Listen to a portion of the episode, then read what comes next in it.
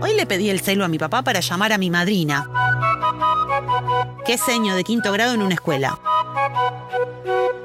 Ella siempre me contesta todas las preguntas y le encanta que la llame porque nos quedamos conversando un montón de cosas.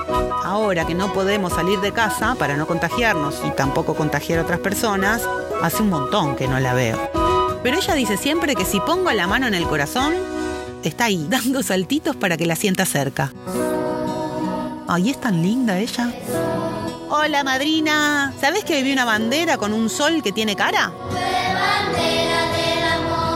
Oh, ahí me dijo enseguida, hola, te estaba extrañando. Ajá, ¿y qué te llamó la atención de esa bandera? Que, mm, que la cara parece la de un indígena, me pareció a mí. Y entonces ahí me preguntó, ¿y vos te acordás que te dijeron sobre Belgrano y el pueblo indígena en la escuela?